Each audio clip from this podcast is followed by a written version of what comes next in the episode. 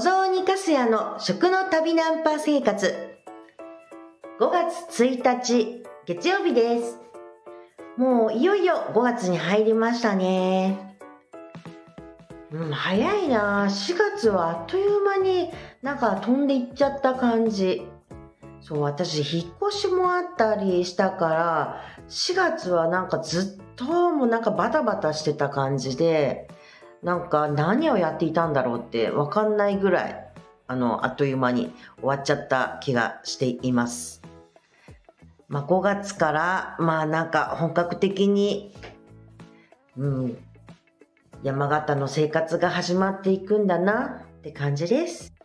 さて、本日のおしゃべりのテーマは、家庭ものについてにしたいと思います。家庭ものっていうのはですね、あの、米沢藩主の、えっと、上杉鷹山さんが、えっと、まあ、編纂することを命じた、えっと、休校食。いや、うんと、なんていうんですかね、飢饉とかで食べ物が全くなくなっちゃったりっていうような時にも、ちゃんと生き延びていけるように、その辺に生えている、えっと、野草とかの食べ方。っていうのをきちんとまとめたものです。これはもう本当あの東北地地地域って、まあ、飢饉が続いてた時大変なあの餓死者が出たわけですよその当時。でその中でなんとか事前に備えておくことができないかっていうことで作られたあの本なんですね。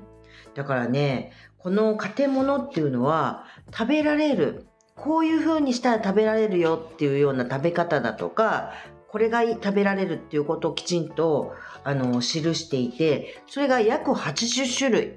の、あの、えっ、と、まあ、野草が収録されてるんですよ。私ね、この建物っていう、まあ、本が好きで好きで、なもうなんかね、本当面白いなって思って、大好きな、あの、ものなんですよ。で、それがですね、もうさらにつ、いこの間までいた、あの、長浜のところで、私、滋賀、滋賀食事文化研究会っていう研究会に参加させていただいてたんです。そこでですよ、あの、古文書を読むっていう古文書部会っていうのがあったんですが、そこのテーマもちょうど私が入会したばっかりの時に家庭物だったんですよ。もうすんごい嬉しくって、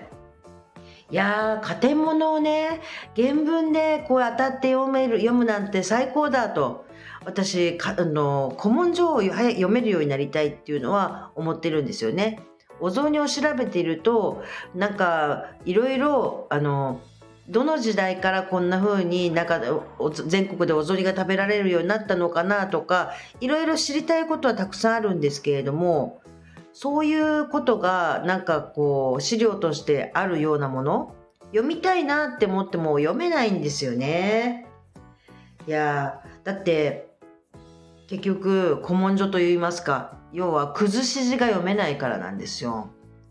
だから読めるようになりたいなと思って古文書部会っていうのに入ったら、そしたら、その一番初めのテーマ、テーマと本が建物だったんです。もう嬉しくて嬉しくて嬉しくて。全然読めないところをこう一緒に教えてもらいながら読んでいくっていうことをしてたんですが、もうその古文書部会が終わった後はですね、終わった後というか、もう私毎回、なんか実を言うと、今はこうやって朝のおしゃべりであのラジ,、うん、と、ラジオの収録っていうかこの音声配信していますけれども、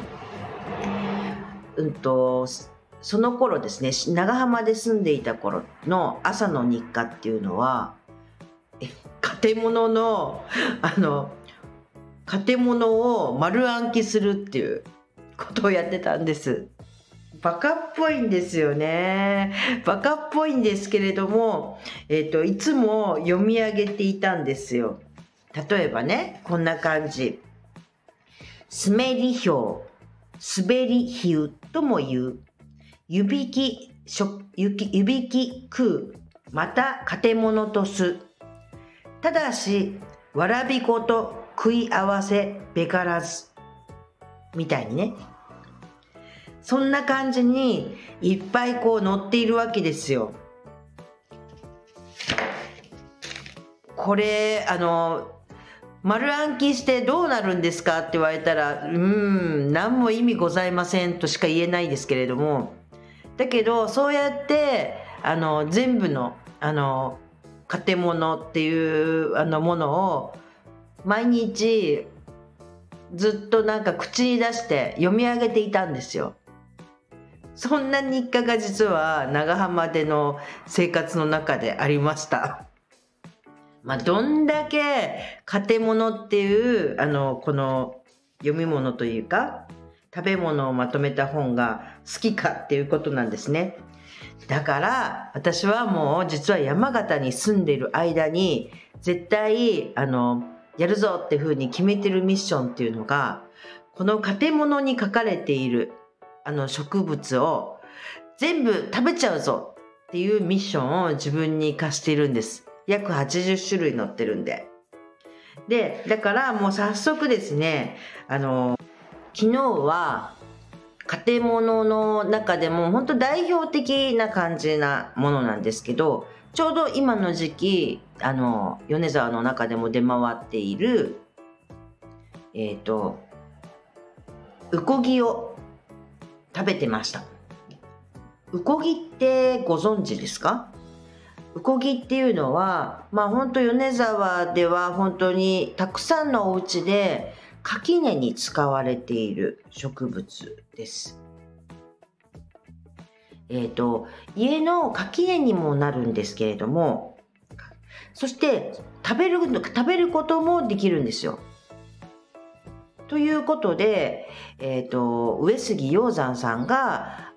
もう地元のあの領民たちに垣根としてうこぎを育と植えるようにっていうようなことを推奨されてたんですね。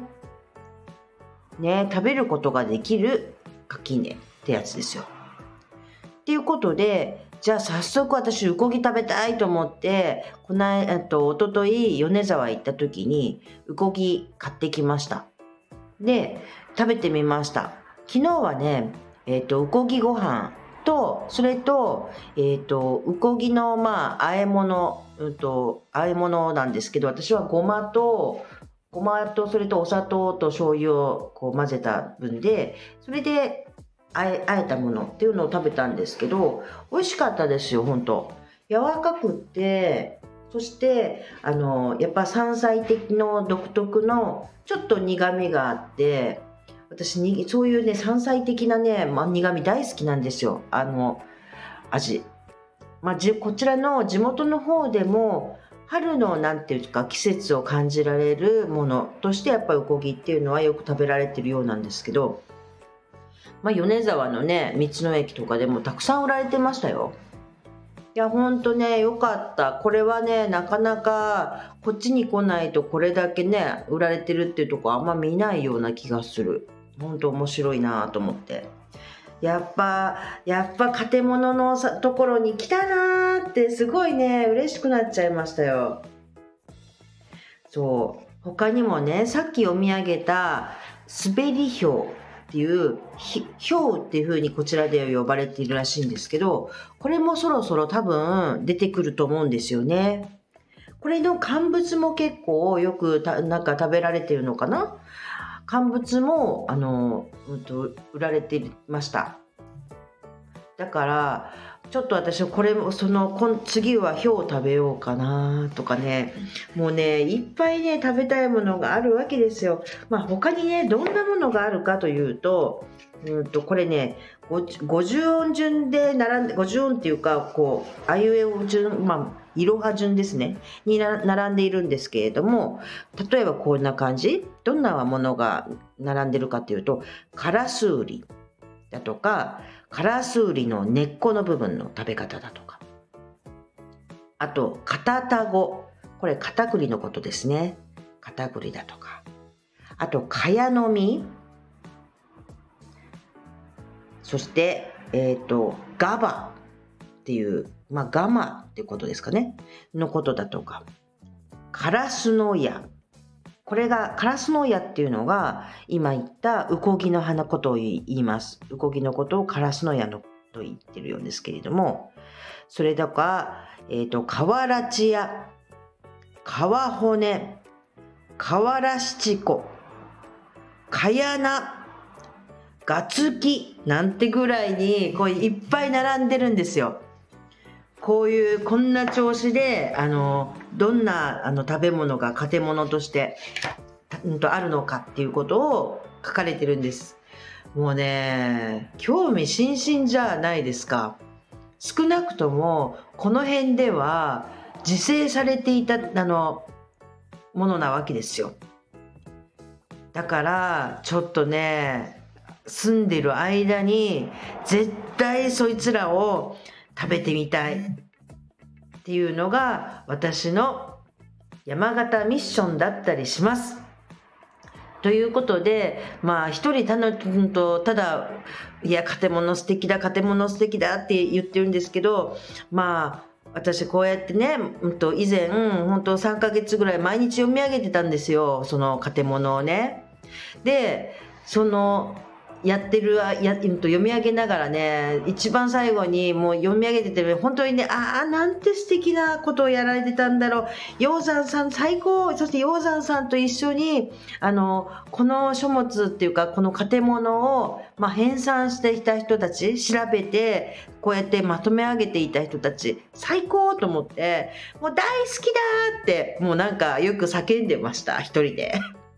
バカっぽいですけどだけどそれぐらいこの建物ってこうこう知れば知るほどあああのなんとか生き抜いていけるようにみんなが餓死しないでいけるようにっていうことで一生懸命なんかなんか食べ方だとかそういうものをこうまとめているあたりのところすごい素敵でうん。本当にとにかくああ素敵なんていいあの食書物なんでしょうって思って私はこの建物を愛しております。ということでこれからの多分配信の中でもあのちょこちょこちょこちょこ建物でこんなの食べたよっていうようなことを配信することになってくんじゃないかなっていうことで皆さんもちょっとあの楽しみにしといてくれたらいいなって思います。では本日はこれにて終了したいと思います。今日も一日皆さんにとって良い一日日になりますように。ではさようなら。